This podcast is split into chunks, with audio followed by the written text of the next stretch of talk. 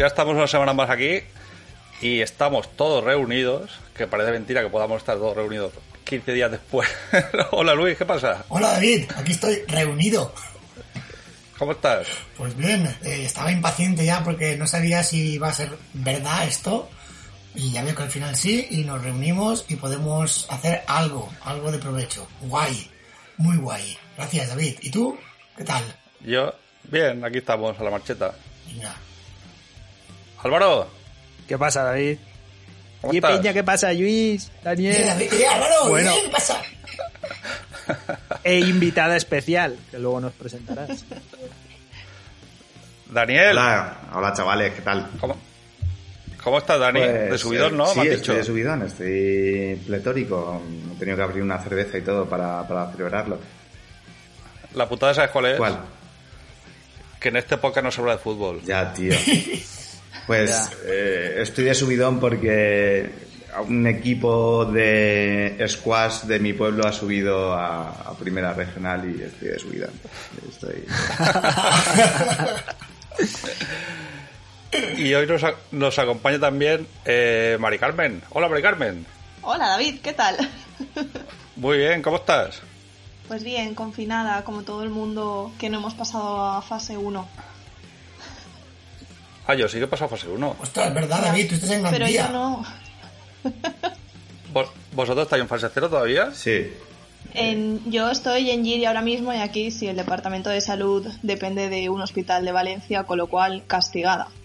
No puedo volver a Madre Oliva. Y, y Álvaro, ¿por ahí qué tal?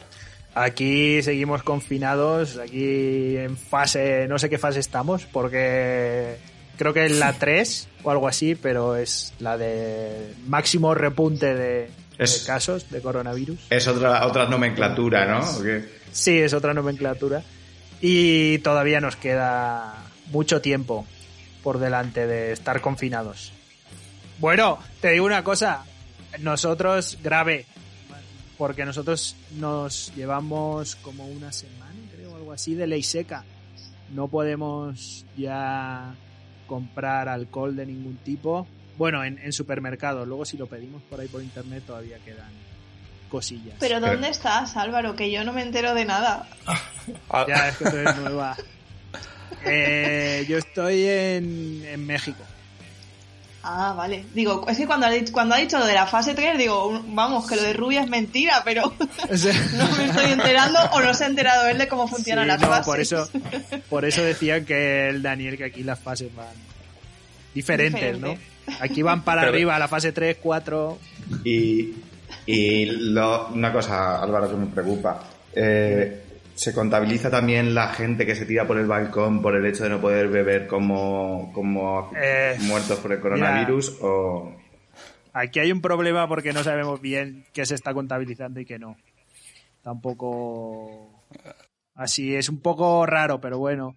Eh, Pero eso también pasa aquí en, en España, ¿eh? Aquí en España tampoco se sabe claro ya. cuánta gente ¿Cuáles han sido no. los criterios ni, ni nada? Ya, pero bueno, creo que están siendo más, como más ajust, o sea, más precisos a decir, bueno, igual este tenía otras enfermedades, pero si tenía el virus como que lo contamos, ¿no? Están contando a la, a la alta, digamos, ¿no? Ahí en España. Y a- hablando, hablando un Aquí no se de- sabe, o sea, bueno, perdona David, no sé, somos 150, 160 millones de personas y, y hay muy pocos casos, o sea, pero quién sabe. ¿Qué, qué, qué veracidad le dais vosotros a los datos que están dando? ¿Creéis que están dando los datos más o menos? ¿Que son muy acertados, poco acertados? ¿O qué pensáis? Yo creo que están bien, ¿no? Creo. O sea, allí en España creo que sí más o menos se está haciendo bien, ¿no? Más o menos riguroso. Parece que las personas que están son bastante competentes. No hay tampoco ninguna, creo, intención de mentir y ocultar datos. Me parece que no. No sé. Bueno, yo creo que eso igual se ve desde lejos, ¿eh? porque yo desde aquí percibo cosas diferentes. O sea, creo que falta ¿Sí? bastante transparencia a la hora de, de dar datos y sí, sobre todo se arma un, un lío bastante grande con el tema de la desescalada, de cómo eh, qué requisitos o qué criterios se han seguido para, para ir moviendo a la gente de una fase a otra. Y claro, se apunta, pues a, sí, se apunta un poco más a temas políticos antes que, que cuestiones sanitarias. Y se piden informes y no se dan. Entonces, o se piden ciertos datos de personas que han muerto en residencias, por ejemplo, ancianos, y llevan los periodistas como tres, cuatro semanas pidiendo esos datos y no se han dado cuando deberían ser públicos. Ya. Pero eso, o sea, claro, es que si, si te vas a Madrid y dices, bueno, ¿quién te da? Si te los va a dar el gobierno autonómico, los datos te los tiene que dar, ¿no? ¿O cómo está la cosa? Al final yo creo que, que el lío es que ya no sabes a quién dirigirte, porque para unos depende de los que están en el gobierno central, para los del gobierno central hay cosas que son cuestión de autonomías, no sé, es un poco como que está la casa por barrer y hay un montón de, de gente ahí mandando y dirigiendo, pero bueno, ya veremos cómo, cómo sale. Pues- ¿Pero vosotros creéis que han mentido los políticos?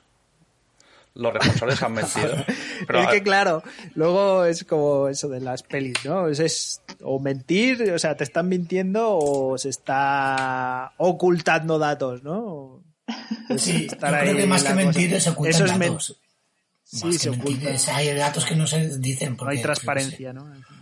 Yo muchas veces, muchas veces me acuerdo de Álvaro por el tema de la conspiración, de que pienso que todo esto es una conspiración, de que todo es- no, es, no es mentira, porque es verdad, pero mm, ¿por qué? ¿Por qué ha pasado? ¿Que ¿De qué manera ha pasado? ¿Desde dónde viene? Pf, yo qué sé, tío. Una guerra, esto es una guerra, la guerra biológica de la que hablaban que, que la próxima guerra sería biológica, sin armas. Y la siguiente guerra dicen que va a ser con piedras. ¿Por qué? Porque, se va a ir a tomar por culo todo.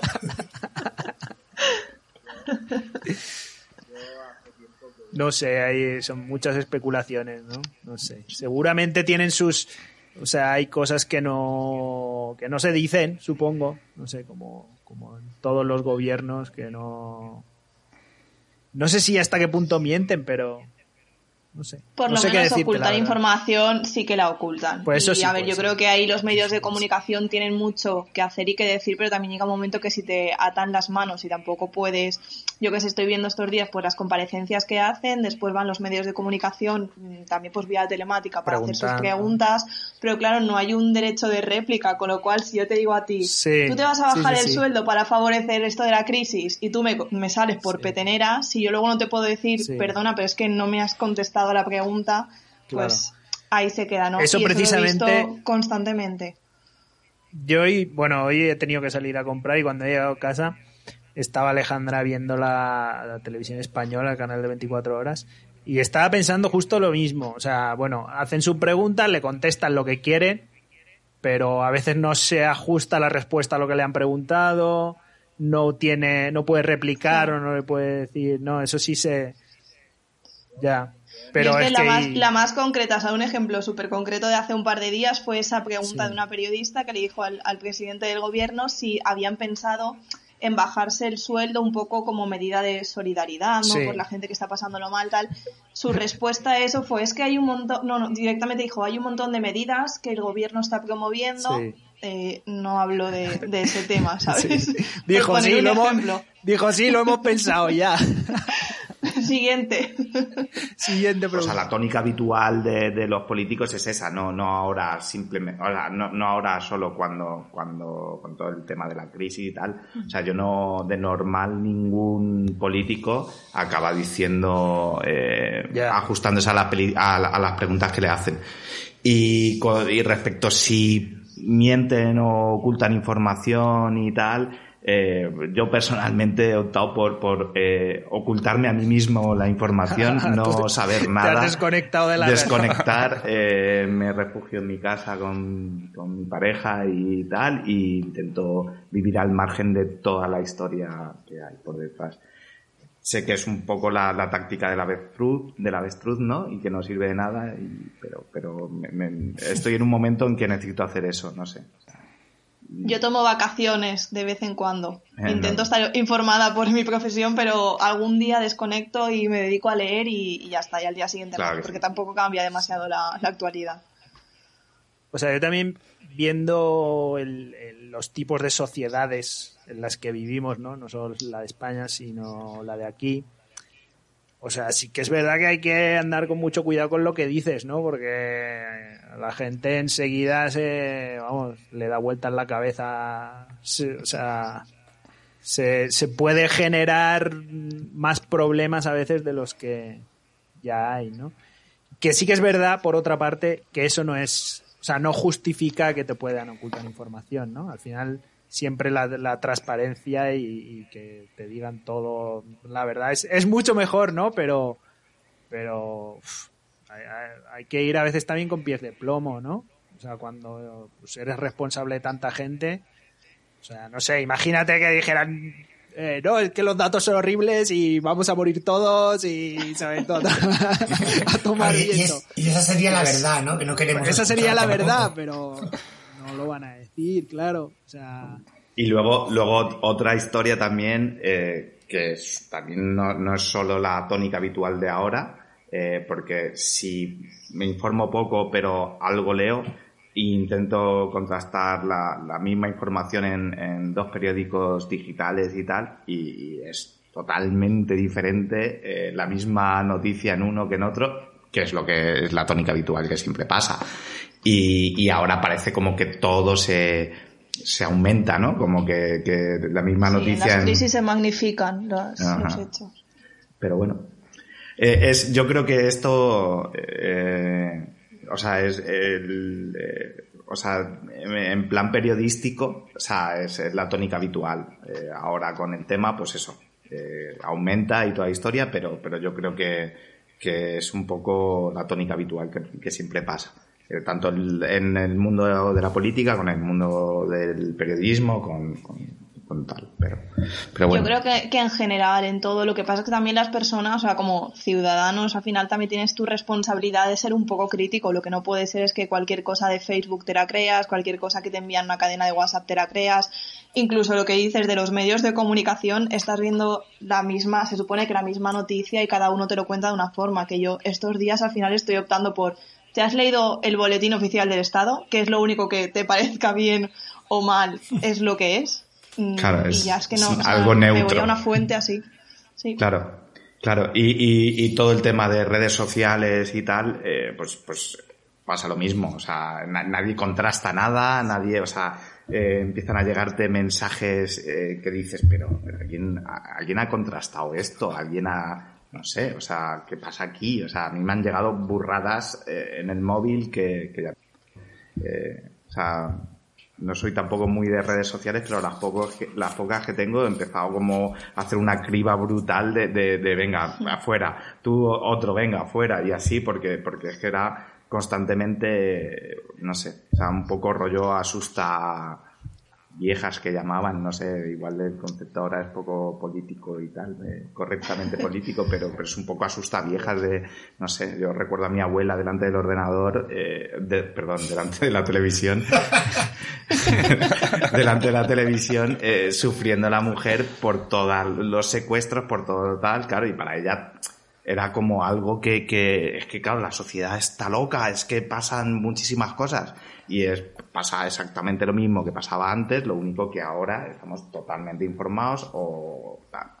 O desinformados. O, demasiado informados, que, no, que no vale. Cierto, cierto. No, pero yo creo también es eso que somos, somos como muy cómodos, ¿no? El botoncito de retuitear o compartir en Facebook es súper fácil de, de, hacer clic.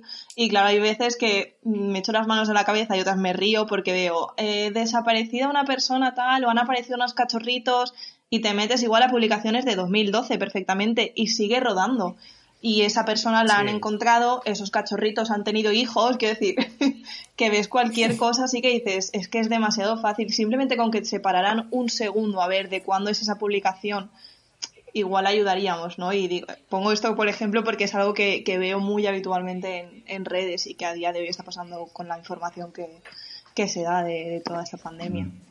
Y, y también es cierto que, que Álvaro, por, por eh, la sección que tenía antes, eh, conoce y tal, que de las conspiraciones y tal, que cuando eh, te dan una información muy afín a lo que tú piensas o lo que te quieres creer, es muy fácil de difundir sin contrastar nada. Y entonces es en plan de eh, esta conspira conspiranoia, esta conspiración y tal, me gusta porque es lo que yo pienso y es lo que yo me creo y lo que hago es eh, difundirlo sin ningún tipo de, de, de criterio. Eso es. Pero bueno. Pero, pero siendo que están tan ligados hoy en día la política y, y los medios de comunicación, porque están ya. Tú cuando lees un medio ya sabes de qué palo va, sabes de si hablar de una cosa o hablar de otra. ¿Creéis que esta situación, la crisis, está agudizado precisamente eso, el hecho de que se vea más claro quién es de un lado y quién es de otro? ¿Va a tener alguna repercusión esto, esta forma de ver las cosas o qué? Yo creo que sí que la tiene, o sea, porque los políticos digan lo que digan, al final los medios acaban politizándolos también. Y no se trata de que prohíbas decir algo, sino al final, pues ciertas ayudas a los medios de comunicación que no llegarán ahora, pero llegarán más adelante. Yo creo que eso se sabe que siempre ha existido. El problema, mm, los periodistas, a ver, yo lo hablo desde mi profesión, ¿vale? Siempre tienes la, la opción de plantarte por supuesto, siempre la tienes. Y la de que te digan ahí está la puerta y ya sabes el caminito hacia tu casa, también, también la tienes, Clara. ¿Qué haces?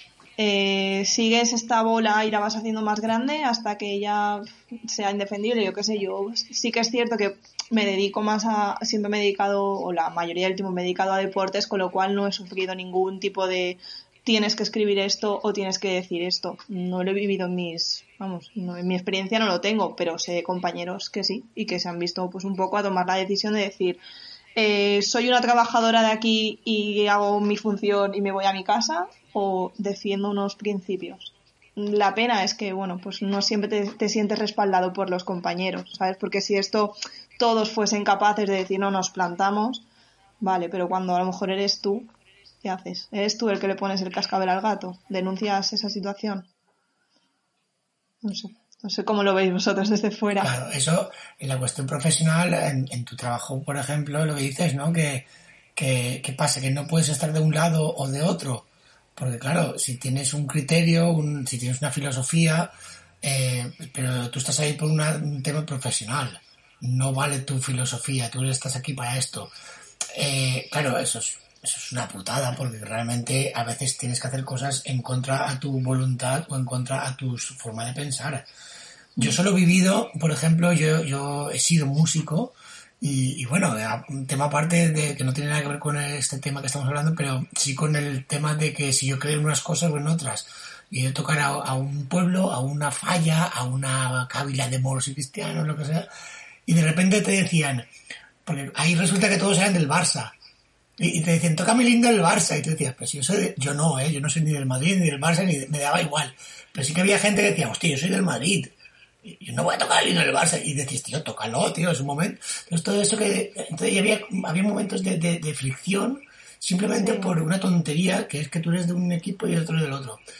Eso solo en deportes, pero luego ya si entras un poco más en política, creo que la cosa sube de nivel, de, de tono, porque es más seria la política que el fútbol en este caso. Y pasa eso mucho. y entonces pasa en muchos aspectos que, que, te tienes que callar, pues eh, porque si no te echan. Y dices, usted, pues me callo, lo hago y punto, ¿no?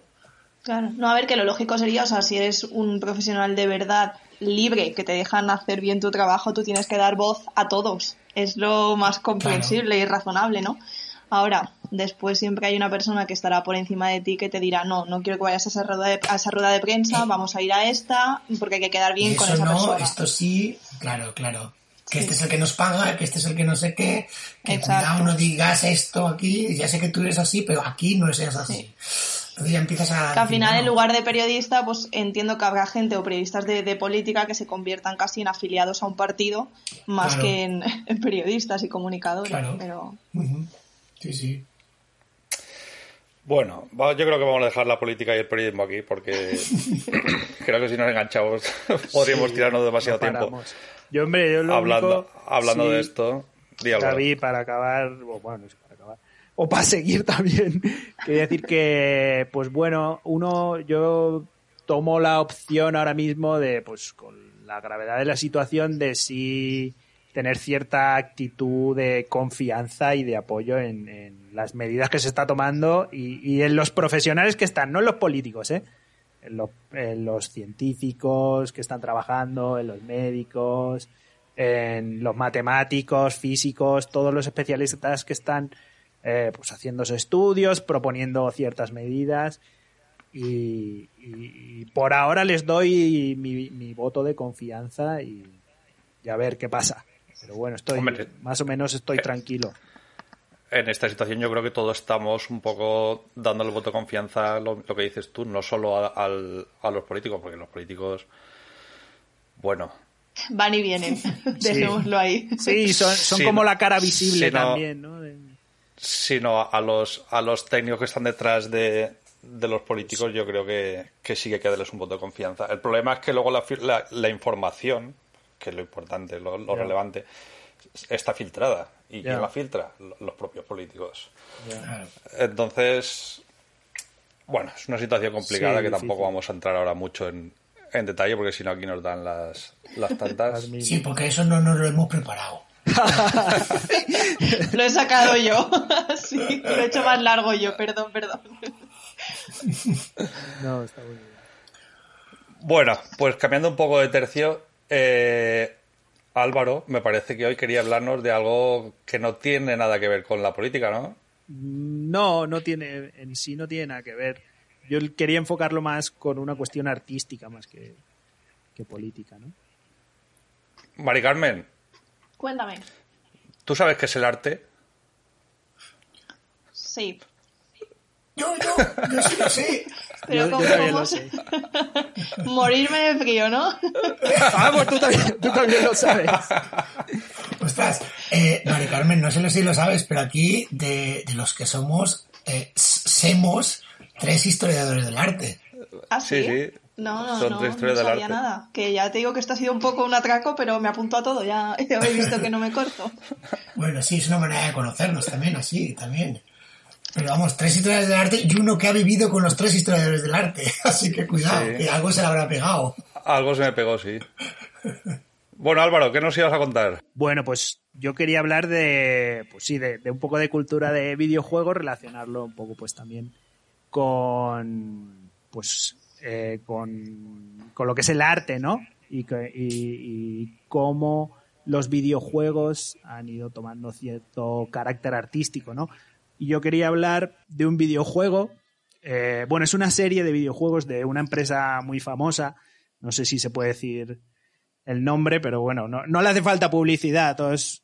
Dila, hombre, dilo. Esa, esa, La, sí, pues, la más famosa una de las más famosas que es Ubisoft, ¿no? Ellos tienen como varias series de videojuegos y tienen una que se llama La División. Son dos juegos, el, bueno, la División normal, el, el 1 que salió en el año 2016 y la División 2 que salió en 2018. Y, y bueno, es un videojuego, lo ponía como pretexto porque habla de, de una pandemia, ¿no? es un... ha salido el tema. Sí, Volvemos. Más o menos. Eh, bueno, tú encarnas eh, un personaje que, tú te haces, ¿no? Y representas a una especie de, pues, o de policías o de agentes, ¿no? Un cuerpo, se supone, especializado de esos que activan de manera secreta eh, cuando hay una pandemia eh, es una pandemia que es provocada, ¿no? A partir de, bueno, toda la historia es que se modifica el ADN, el virus de la viruela, ¿no? Y lo ponen en, en los billetes de dólar y los eh, ponen en circulación en un, en un viernes negro, ¿no? En un Black Friday de estos que hay en noviembre, ¿no? Entonces, pues se, se, da todo el proceso de que todo el mundo pues, se infecta, se empieza a morir, ¿no? Y empieza a haber, pues, eh, todo ese control por parte del, del, gobierno, ¿no? De intentar controlar la situación, pero, pues, obviamente salen eh, otros grupos que son disidentes, ¿no? Grupos armados. Entonces, se da todo ese conflicto de, pues, tú, de estar peleando contra los otros grupos armados y, aparte como ir investigando lo que es el, el suceso de la, de, la pandemia, ¿no? De, también de, de ir viendo cómo ha ido pasando. Y es un juego que a nivel artístico es muy interesante. No es de los, o sea, según la crítica no es así como de los mejores. O sea, sí es un juego de, de estos denominados triple A. Como las pilas, ¿no? La, como las pilas Sí, triple A. con las pilas, ¿no? Calidad Es máxima. la calidad máxima, ¿no? En varios elementos tiene, tiene una A, ¿no? La producción es muy buena, gastan mucho dinero porque ganan mucho dinero también, ¿no? Pues hay muchos profesionales ahí trabajando, hay mucha calidad y tal. Entonces, es, está muy bien, bueno, a mí me gusta mucho porque eh, se ubica en, en la ciudad de Nueva York, es un juego de estos de, de mundo abierto que está eh, pues ubicado en, en una Nueva York posapocalíptica, ¿no? Tiene una parte muy bonita que tú vas, o sea, puedes entrar en los departamentos de la gente, eh, se representan pues lugares emblemáticos de Nueva York, ¿no? Y tú vas andando por ahí pues haciendo todo lo que O sea que aparte, todo lo que tienes que hacer. aparte de ¿no? jugar y, y- y luchar contra una pandemia, lo que haces es visitar Nueva Sí. York, ¿no? Sí, sí, más Es o una menos. buena forma O sea, de ver la ciudad ahora que no podemos coger un avión, ¿no? Sí, sí, sí, sí, interesante. Una de las partes más interesantes eh, a nivel artístico y lo que corresponde a, a lo que es el guion y la narrativa es que tú te vas encontrando por la ciudad de Nueva York, ¿no? O sea, yo os digo, tú puedes entrar en los departamentos de la gente, están todos reconstruidos, las cocinas, los dormitorios, eh, los cuadros, las fotos, ¿no? Pero a lo largo de todo ese camino que tú, al final, bueno, como hemos dicho, es un juego de, de disparos y tú vas matando a todo el mundo, o sea, tiene, es muy divertido porque tiene muchísima acción, vas encontrando como grabaciones, ¿no? Teléfonos móviles, eh, ordenadores portátiles, ¿no? Una serie de documentos sonoros que te van contando la historia de la, de la pandemia, ¿no? Y ahí es donde viene la parte más, más interesante del juego.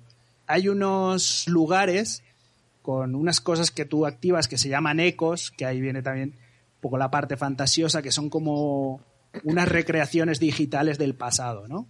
Entonces también te van a te van contando historias pues de todo, ¿no? Historias de pues obviamente historias de amor, desamor, ¿no? De, de los personajes principales de la historia, ¿no? Los personajes renegados, de pues todo tipo de historias de, de pérdida, de frustración, de muerte, ¿no?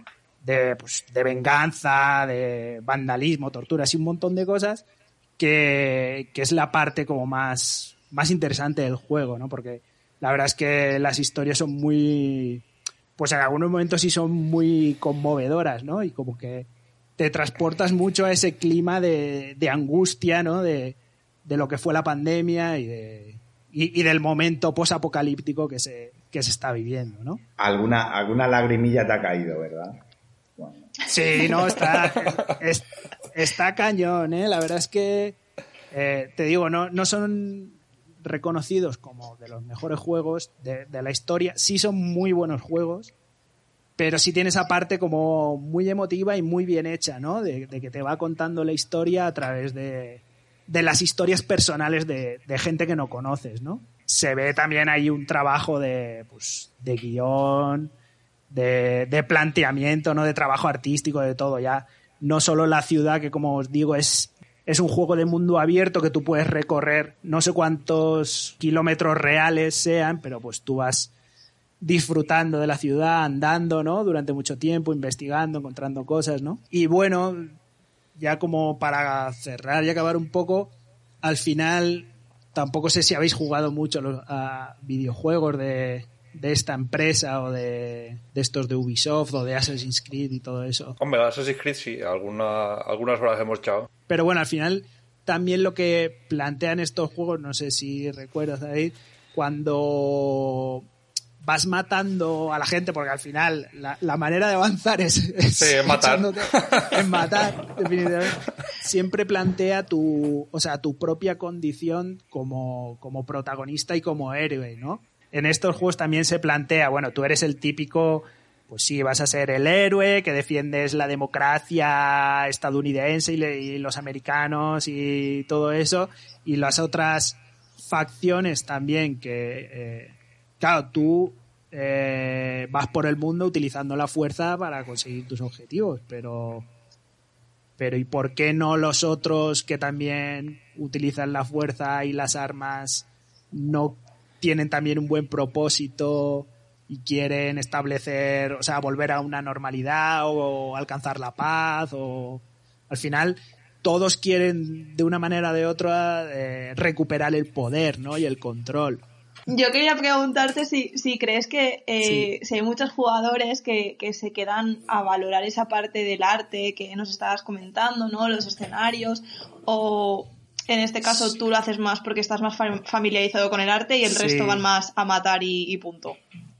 No, yo creo que la, la, mayoría no, pero sí que es verdad que, por ejemplo, si tú vas investigando, digamos, en Internet, si hay gente que se dedica ¿no? a hacer valoraciones de, de, todo tipo, a hacer valoraciones artísticas de qué juego es mejor, qué, tiene una, qué juego tiene una historia mejor, qué, tiene, qué juegos tienen un diseño gráfico mejor, bueno, desde aspectos técnicos hasta artísticos, ¿eh? O sea, obviamente se hacen valoraciones de sonido, gráfico, eh, jugabilidad, etcétera, etcétera, pero también de, de, narrativa, ¿no? De, pues sí, de esas cosas, ¿no? De, de historia y todo eso. De hecho, si tú buscas en internet, pues vas a encontrar como muchas revistas especializadas también, ¿no? De, de videojuegos que se dedican a hacer esas, o sea, darle también ese, ese punto de vista en cuanto a lo narrativo, lo artístico, etcétera. Vamos, que en todos los campos hay frikis, vamos, de lo que sea. Sí, hombre. Sea de videojuegos, sea de, de, lo que sea. O sea, de verdad, sí, sí, sí. O sea, es, es, que ya hoy en día. Y en este meter... campo más. Claro, claro. Más, claro. En el de los videojuegos. Yo es que, como sabéis, yo en este campo estoy un poco metido, claro. Yo no, ya. no he jugado apenas. Todo lo que me estás hablando es como, wow. De hecho, me lo estás contando y realmente me estoy imaginando más el, el guion de una película o no el guion, es que sino es... cómo se hace una película que cómo se hace un videojuego. Tú lo has dicho antes, ¿no? Que llega sí. a ser comparable por ese nivel artístico de todos los aspectos que puede llegar a tener un videojuego que ya es como una peli. La sí. cantidad de gente que participa, diseñadores, no sé, hasta arquitectos para recrear. Sí, sí, sí, tal cual, tal cual. Lo, Científicos, esto. historiadores también, ¿no? Claro, sí, sí de unos años para atrás como que muchos de los actores famosos, de los más famosos, no, no actores de esos que no conocen ni Dios, eh, los contratan para que aparezcan y pongan la cara. Eh, muchos, ¿eh? Así bastante. De, bueno, de, de, Walking Dead hay varios así, muy, muy de los más famosos que son protagonistas de, de estos videojuegos de alta calidad, ¿no? De, de AAA. ¿Hasta qué punto el salto lógico que se está dando habitualmente, que es del cómic al cine, del cine al videojuego, o incluso del, del sí. cómic al, al, videojuego y del videojuego al, al cine, eh, hasta sí. qué punto eso eh, va todo ligado, ¿no? Hasta no si, si se hace te, desde te digo... sí, si se hace, si se hace desde un desde, desde, un principio pensando en dar ese salto lógico o, o las empresas hacen o, o, primero lanzan. O sea, yo creo que tiene que ver con la pasta. O sea, al final como sigue siendo una industria cultural, pero al final es la pasta porque ganan mucha pasta. Así, así es. es. O sea, es una industria que mueve muchísimo dinero. Eh, la otra vez hablábamos, eh, bueno, se considera que estos últimos años, igual, no sé, 2015, 2016, 2017 18 es, es la, la, edad de oro de los videojuegos, ¿no? Ahora están, o sea, forradísimos, ganan muchísimo dinero, invierten mucho también, pero ganan, o sea, a espuertas. De hecho, se habla incluso de, de una burbuja también, ¿no? De, de, de, la industria de los videojuegos, pero ganan pasta. O sea, hacen, cada año hacen unas, unas conferencias, o sea, un, unos congresos así, el, famoso E3 que le llaman, que son brutales, o sea, brutales de, de, de todo el dinero que gastan en publicit de marketing y publicitar sus los nuevos juegos. Luego eh, tienen muchos ingresos, bueno, aparte de los micropagos, que si más o menos sabéis lo que es, pero bueno, hace falta explicarlo pero bueno, con los micropagos ganan mucho dinero y también con la publicidad y con todo lo que viene relacionado con los estos los eSports y todo eso, los juegos electrónicos, ¿no? Uh -huh. pues eh, no sé si hace un año o dos también fue como el, el evento retransmitido que más gente tuvo. En, en, en, un pico, no sé, en un minuto o lo que sea, que más gente tuvo de, de, de la historia fue de, de, un juego de esos de, de. O sea, una competición de esas de eSport, ¿eh? más que el Super Bowl. O sea, no, no ratio de. como de, de audiencia, pero sí el número de gente al momento... mismo momento que en un momento vio ese ese evento ha sido el, el, lo máximo que se ha sí eso, eso, me suena que fue hace un par de años en el con el League of Legends creo que sí es con el League ese. of Legends que allí los el tema es que los chinos juegan mucho y chinos claro pero todos todo, los asiáticos bueno en todos los lados claro y entonces y, bueno en general que hay mucha pasta y yo creo que al final eso es lo que mueve todo y mueve también un poco la integración eso del o sea al final del cómic al... Bueno, Disney hace todas las mierdas que te puedas imaginar, claro, no solo hace, hace películas, hace todo tipo de merchandising, hace videojuegos, hace películas, hace... De, de... Pues hablando de videojuegos y de, y de epidemias, hay un juego, ya tiene unos años el juego este, se llama Plague Inc., que el objetivo del juego es infectar el mundo, literalmente. También. Sí, sí, sí. Ya lleva, es un juego que lleva unos cuantos años y es, tú creas un virus y lo sueltas. Pues han ganado los chinos. Seiton China, el videojuego. no lo sé. Han ganado los chinos, ya está claro. Sí, y luego, y luego puedes, ir, puedes ir mutando el virus y no sé qué, puedes crear bacterias claro. también, bueno, etcétera. Y ya pero eso es, es como, un juego que tiene... como el típico juego de mesa que se llama Pandemic, que también eh, va de eso. Sí, ese... Fue muy que, que, por cierto hay un repunte de ventas brutal. Se acaba de editar. Claro, ahora todos los frikis que decías tú. Se acaba de editar el. O sea, reeditar el, el juego y ya se agotó. Eh, se agotó el, el, Pandemic. Pues muy bien. ¿Cómo se llama el juego? Hemos dicho. Eh, The Division. Uno, bueno, The Division no, sin nada. Y The Division 2. Es el uno y se han el roto, se han roto ahí la cabeza. Sí. bueno, pues así lo vas a encontrar de Division. El nombre es un poco más largo porque pertenece a una serie de, de acción. Bueno, es Tom Clancy. Ah, eso, eso, es Tom Clancy de Division, ¿no? Ahora sí. lo estoy buscando yo sí, ahora mismo y digo, sí. a ver si me entero. Pero bueno, algo, porque, si claro. incluso si lo pones en, es, en español, la división. Sí, sí, sí. Vale, habrá que ver un poquillo a ver si nos enteramos más. Yo lo sí. voy, me, voy a, me, voy a, informar más, voy a verlo. Infórmate, infórmate. Muy bien, pues nada, le pegaremos un vistazo al juego y, okay. y, ya, y ya te diremos a ver qué tal. Y nos, echa, nos echaremos unas parties, ¿no? ¿O qué? Claro. como, como en los viejos tiempos. Cuando queráis. Luis. ¿Qué pasa, David? ¿Qué pasa por ahí? ¿Qué estás? ¿Rodeado de papeles, me han dicho? Joder, tío, tengo aquí una... Una liada. No sabes tú lo de papeles que tengo y, no, y la verdad es que no, no, sirven para nada luego. luego digo pero, lo que quiero. ¿Pero los tienes ordenados o qué? ¿Qué va? Si ese es el problema, que tengo muchos papeles y ya no sé ni dónde está cada No cosa. lo va a encontrar no luego lo que busque. No va a encontrar lo que voy a decir ni, ni nada. ¿Pero de qué querías hablar, pues? Con todos los papeles. Pues como yo mi sección, cuando, cuando la minoría simple que teníamos hace años, eh, mi sección era de arte, eh, esta vez he dicho, bueno, voy a cambiar, pero pff, al final es que he caído en lo mismo. Voy a hablar de un arte, de un arte. y que no un arte, que es lo que me han hecho a mí.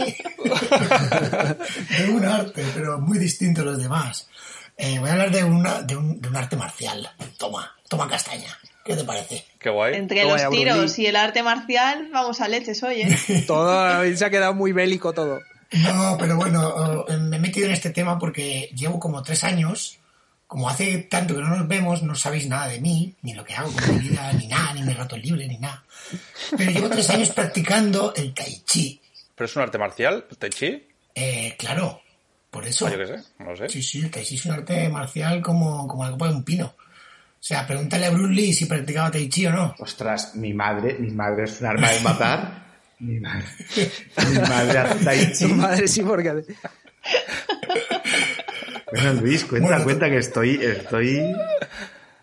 Total, que el Tai Chi, a ver, yo eh, lo que quería comer, compartiros más que, que explicar, ni que hablar, ni que contar, era mi experiencia.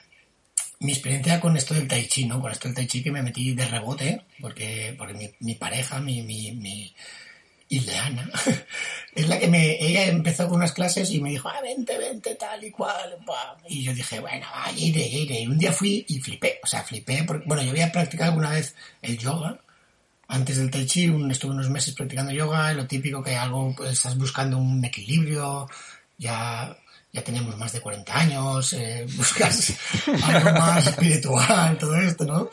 Y bueno, y al final, bueno, me metí en lo del Tai Chi gracias a mi pareja y, y, flipé desde el primer día. Entonces, yo quería hablaros más de mi experiencia personal, de, de, de, lo que he vivido con esto del Tai Chi, sobre todo durante estos tres años.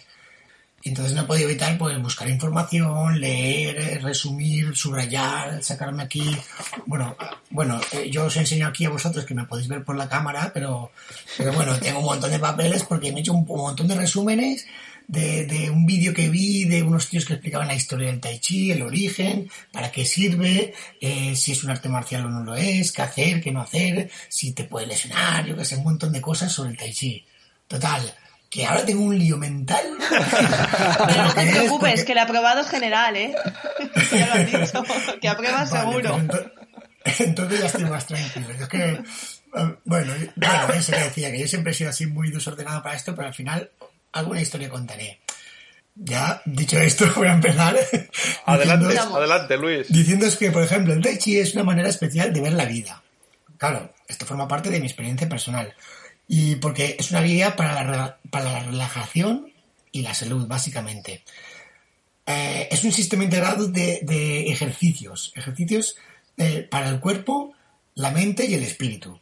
Un poco de historia. Bueno, esto dicen que, que, apareció el Tai Chi, no con el nombre de Tai Chi, pero apareció un poco, pues hace pues como pues como hace como 5.000 años o así, ¿no? Desde antiguo el Tai Chi. Es una de las, de las prácticas de estas espirituales más antiguas de las que conocemos, yoga, tai chi, todo esto, ¿no? O sea, la palabra tai chi, tai significa grande y chi es la energía vital o la energía suprema. Por lo tanto, el tai chi se refiere, pues, a la energía y la percepción de esa energía a través del movimiento, a diferencia de, de otras disciplinas como puede ser el yoga, ¿no? Yo practico una clase, un, un estilo que se llama estilo Chen, ¿no? Pero bueno, todos los estilos de Tai Chi eh, se practican a partir de las tablas, que, que, es como, como cuando, como en karate, ¿no? Que es lo que llaman katas, ¿no? Que son como, estás compitiendo contra un adversario imaginario, pues eso, es un kata, ¿no? Y estás ahí pegándole patadas, puñetazos. Pues el Tai Chi también es una tabla, ¿no? Sería comparable al kata del karate. Y estos son unas secuencias que, que, que, de movimientos que son como unas danzas que son muy elegantes, muy así despacito y tal, los chinos ahí en el parque y todo eso. y, y, pero es muy poderoso esto. A diferencia de otros deportes o artes marciales o, a, o a otras historias de estas, no se requiere ningún, ningún equipamiento especial. Lo único que, que desde el primer día a mí me dijo, me dijo mi profesora es la ropa ancha, la ropa ancha, que no, que no te aprieten, no vamos a hacer aquí fitness ni nada de eso, vamos a hacer y, y, y, nada, hay un calzado, un calzado que no resbale y sobre todo cuanto, cuanto menos suela tenga, mejor. Eh, y luego lo, lo, lo, siguiente que haría falta sería el chi. el chi. El chi es natural. ¿Te lo tienes que llevar ya de casa el chi o qué? Sí, el chi. Tú tienes chi, Álvaro. Tú tienes chi. Todos tenéis chi. Todos tenemos chi. Pues no, hemos, una... no hemos fumado chi ni nada. Madre mía.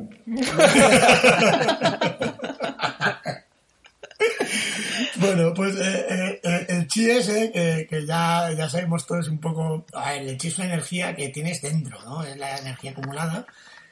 Y lo único que hay que hacer es encontrarlo saber, saber encontrarlo. Está, bueno, está, está aquí, por aquí por el ombligo, está el chi. Es como, realmente coincide con uno de los chakras, no sé si es el segundo chakra en yoga. Pero Luis, eso es, perdona que te interrumpa, un poco también, eh, yo me estoy acordando de, de, de, de Star Wars y de, lo de la fuerza y todo eso. Sí. Que es un poco esa, esa onda que tú estás contando. Sí.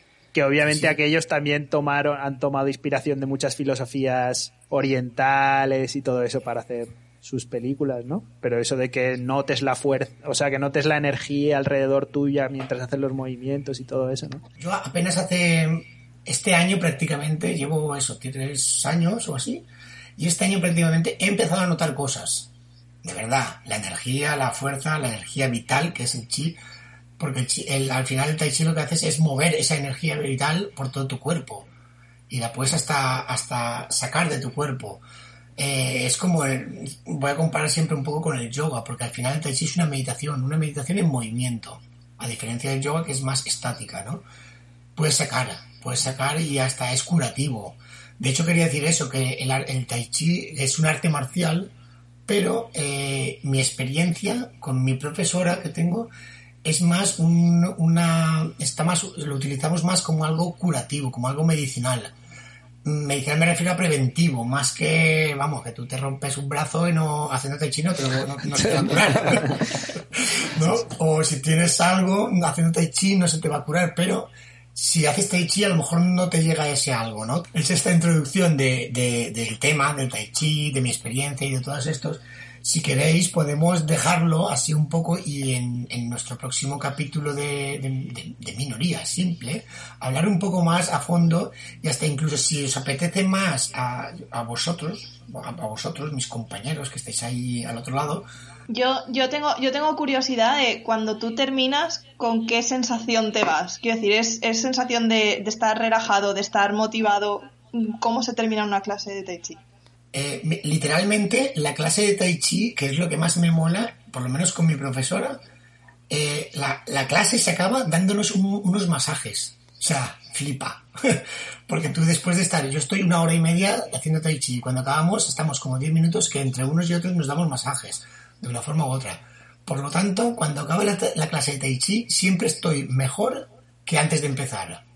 Y Luis, y comparado con el yoga, por ejemplo, que, bueno, yo no he practicado yoga, aquí también Alejandra sí practica un poco. Bueno, que también hay diferentes tipos de. En estas modernidades hay diferentes estilos de yoga, ¿no? Unos como más aeróbicos, otros más. Sí. ¿No? Eh, por ejemplo, yo el yoga lo veo. Eh, también te sientes como cierta relajación al acabar, ¿no? De hacer los movimientos, los, o sea, aunque pueda tener una parte física, ¿no? Eh, que sí ejercitas mucho la musculatura, aunque no lo parezca, ¿eh? eh luego sí, o sea, tienes esa, esa sensación de, de, relajación, de paz y tal. ¿Cómo, ¿Cómo comparas tú el yoga con el, Vale, esta es una buena pregunta, porque así me olvido de mis apuntes y realmente nos centramos en mi experiencia personal. Pues yo realmente lo, lo, que, lo que digo es que, que el, el, Tai Chi, eh, el Tai Chi es una meditación, empezando por ahí, es meditación. Es una meditación en movimiento, a diferencia de la mayoría de estilos de yoga, porque también, como tú bien dices, yo he practicado un yoga que se llama Kundalini Yoga, que te puedes cagar cuando lo practicas. Porque sí, que es muy aeróbico, ¿no? Es muy aeróbico es lo siguiente, no aeróbico, lo siguiente, o sea, es que te cagas. Hay una cosa que se llama respiración de fuego que, que cuando llevas tres, tres, tres segundos ya te quieres morir, ¿no? Y es yoga, y dices, no, no, ¿qué pasa aquí? Vale. Pero el Tai Chi lo que tiene es que ese movimiento bueno, es que no es solo el movimiento, no solo es una meditación, porque van, hay tantas cosas unidas que es lo que, lo que, lo que decía antes, por ejemplo, es una, una filosofía realmente, ¿no? Como bien sabéis, es eh, el, el, símbolo del Tai Chi, que se llama Tai Chi Tu, es el símbolo este del círculo, ¿no? Que tiene, que tiene como una especie que se, que se divide. Como del yin y yang. Ese es, eso es eso, exactamente, ¿no? Entonces, a partir de ahí, eh, es una filosofía de vida. El y yang, ¿qué es? ¿no? Por eso, por eso no me quiero explayar mucho, pero es que necesitaría mucho tiempo para poder explicar así y tal. Pero es el el yang, es el, el, el tira y afloja, es el día y la noche, es, es los contrarios. El tai chi es una cosa que es de contrarios, pero que, que no están opuestos. O sea, los opuestos los une. A la hora de practicar tai chi, nosotros lo que hacemos es también mucho la respiración, al igual que el yoga, está muy centrado esto. Entonces, el yin, eh, diríamos, es la parte negra, no es la parte oscura. El yang es la parte clara. El yin es la, diríamos, la entrega. El yo te doy, la entrega. O sea, eh, es la inspiración. El yang es el empuje, ¿no? Es la fuerza, es la, la inspiración, ¿no? Entonces, el, símbolo este del yin, eh, el símbolo está representado por el yin y el yang con el círculo y la curva, que es como una S, que, que esa curva es la que sugiere el movimiento, porque si no sería partido por la mitad y chimpum. Es esa onda de movimiento que, bueno, que, siempre estás jugando con eso. No sé, no sé si he respondido a tu pregunta, pero vamos, un poco más por ahí los tiros, ¿no? Mira, Luis, vamos a hacer una cosa. Sí, dime. Eh, hasta que grabemos el siguiente episodio, sí. hacemos, hacemos una clase de Tai Chi. Nos haces, nos, haces una clase por Skype. Hostia, pero, pero así en plan. En plan, en, plan introducción, de decir, eh, hay que hacer esto. Ah, vale. Sí, ¿Vale? sí, perfecto. Para neófitos, vamos, que, aquí... Para, para, iniciados, para iniciados. Para iniciados y personas que han estado dos meses de cuarentena sin moverse. Y que, se, y, que se pueda, y que se pueda hacer con una cerveza en la mano.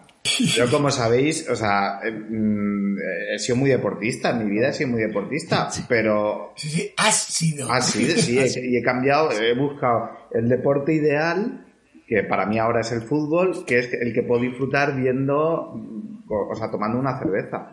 Y es el único motivo por el que sigo al equipo de fútbol, de squash, perdón, de squash del pueblo. Y, y sí, o sea, pues si en Tai Chi, si Chi se puede preparar una cervecita, pues vamos allá. Pues, Hombre, si se puede tomar cervezas, Tai Chi es bueno. Hombre, teóricamente, teóricamente, si nos, si nos centramos en lo que es el Tai Chi, eh, ni, ni, ni, entra la cerveza, ni entra nada de eso, porque al final también... Eh, Hombre, es que hay... no hay, ningún equilibrio, Daniel. Ahí no hay ningún equilibrio si solo, si solo tomas cerveza. Me cago en la Si solo tomas cerveza no hay ningún equilibrio. Pero anda que no. Yo soy capaz, yo soy capaz de ponerme el bote de cerveza en equilibrio, justo encima de la barriga, y, y, lo mantengo, ¿eh? Pero hablamos, de ese equilibrio. Mis años me ha costado, pero. Vale, pues eso. Esta semana quedamos y hacemos una, una sesión de Tai Chi. Y ya en el siguiente ya comentamos a ver qué tal. ¿Te parece? Vale, si queréis eso, nos, nos, centramos esta semana que viene en, en, bueno, en hacerla o en cómo sería hacerla, la sesión de Tai Chi. Y, bueno, podemos seguir un poco más y, hablar un poco también, que se me ha quedado aquí pendiente hablar de un poco de, la, de esa historia de Tai Chi, de dónde nace, de cómo nace, de cómo evoluciona, de esos estilos que existen, que, que por cierto, el Tai Chi, aquí lo conocemos como Tai Chi, pero el Tai Chi se llama Tai Chi Chuan, ese es su verdadero nombre. En Occidente lo hemos abreviado por... Es más fácil, no sé por qué. Sí, Tai Chi, pero realmente el Tai Chi es Tai, Chi Chuan. Es para que os para que os vayáis familiarizando con el nombre. Tai Chi Chuan. Y luego ya vienen los estilos. Muy bien. Vale, pues nada, eso. La semana que viene ya compartiremos impresiones y a ver qué tal ha ido la, la sesión de Tai Chi. Venga, venga, os va a gustar, ya veréis. Dani. ¿Qué? Tienes un minuto para hablar de fútbol, va. De squash, de squash, yo hablo de squash. No, de fútbol, va, te damos permiso, un minutito. Ah, pues nada, ya eso, eh, si no pasa nada, pues eh, el club, mi club, porque es mi club, es un club de accionariado popular, es un club donde todos, eh, o sea, todas las decisiones se toman en asamblea, es un club un poco particular, no hay muchos en España y tal, hay como unos 14 o 15 clubes. Y en esta filosofía que seguimos del accionariado popular y el fútbol popular, pues, pues hoy justo eh, en nuestro club, el club, la Unión Deportiva Aspense, pues eh, nos hemos enterado que pues, íbamos segundos en nuestra liga y hemos ascendido de categoría, pues debido al confinamiento y que no se pueden terminar las, las, competiciones y entonces han cortado hasta aquí y han dicho, venga, pues a partir... Y aprobado, aprobado, general. Pues un aplauso ¿no? para el Club Deportivo Spencer. Bravo, bravo, muy bien, muy bien. Y nada, estamos muy contentos y tal. Y bueno, falta que lo confirme Federación y tal, que, que ha sacado el comunicado, pero no lo tiene que confirmar. Y nada, y de todas formas, o sea, el ascenso es algo como como algo tonto porque realmente nos da igual estar en, o sea, disfrutamos del fútbol, como he dicho antes, de otra manera, o sea, disfrutamos, pues, pues eso, tomando una cerveza con el, con el compañero, con, disfrutando de tu equipo de fútbol realmente porque es tu equipo de fútbol, porque es tuyo personal. y nada, tiene una serie de particulares muy chulas y, y ya está, hasta aquí mi minuto. Así que nada, os invito a todos a que investiguéis un poco sobre el fútbol popular y la accionariado popular y, y nada, que, que vaya bien. Vale, investigaremos un poquito y podemos hacernos socios nosotros también del AMPE. del ASPE no, porque no es nuestro club, es de la Unión No, de, de- eso, es de que la hay, Unión bueno, sabes que hay, diferentes clubes en el pueblo y tal. El nuestro se llama Unión Deportiva Aspense y sí, todo el mundo se puede hacer mm, no socio, sino dueño del club con una cuota ridícula y, una forma de apoyar este fútbol rebelde, este fútbol eh, fuera del negocio, este fútbol en contra de las televisiones, en contra de las grandes de las grandes mm, de los ricos que gobiernan este fútbol y que dejaron de, de ser un deporte para ser un espectáculo. Y Ahora, Dani, ahora cuando subas a primera división veremos eso de los Claro, Veremos si quieres que vaya a la tele o no. ahí. cuando estés lanzando Eh, luego ya veremos. Pues hay, hay casos, hay casos, por ejemplo, mira, Podría pasar, ¿no? mira, de este año pasado, eh, uno de los, de los eh, accionarios populares de España, que era unionista, jugó con el Real Madrid una eliminatoria de la Copa del Rey y Claro.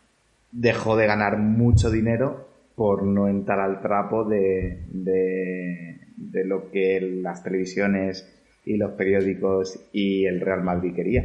Entonces eh, decidieron jugar su campo, o sea, jugar eh, la eliminatoria contra el Madrid en el campo donde siempre lo hacían, perdiendo mucho Claro, dinero. Era donde tocaba, además.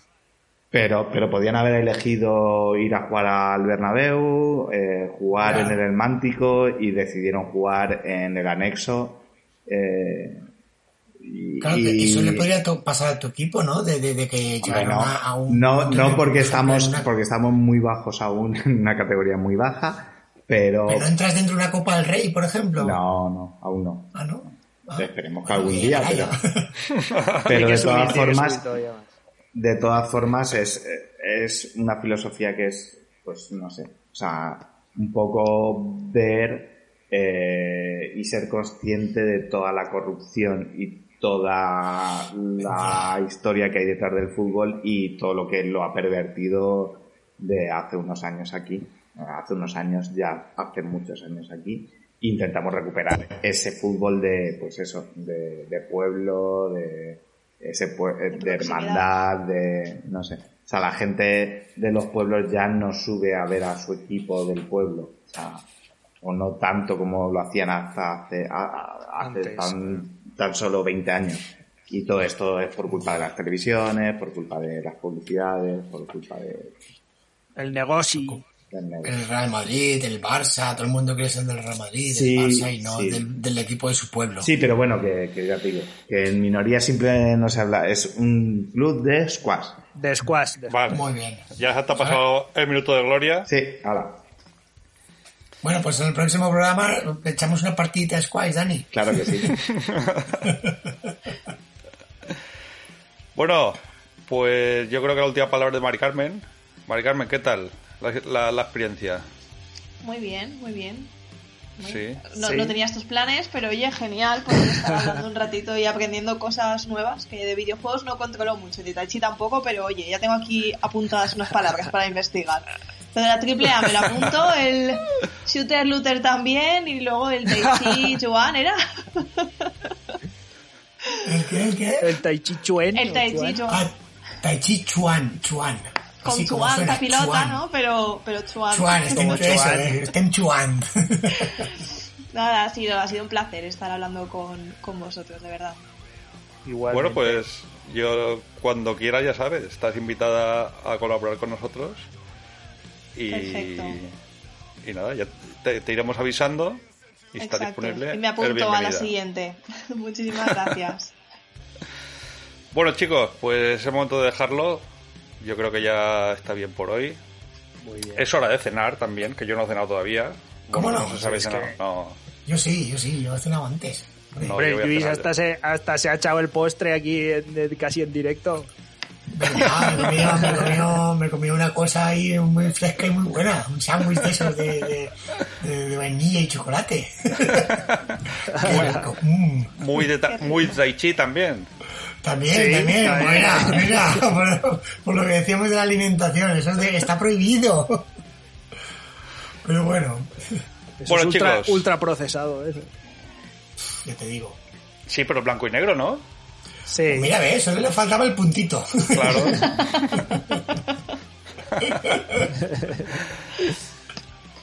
bueno, pues nada, lo dejamos aquí. La- el mes que viene, supongo, volveremos con, con nuevos y emocionantes temas. Y nada, chicos, nos vamos viendo, ¿de acuerdo? Muy bien. Muy bien. Venga, un saludo a Hasta luego, muchachos.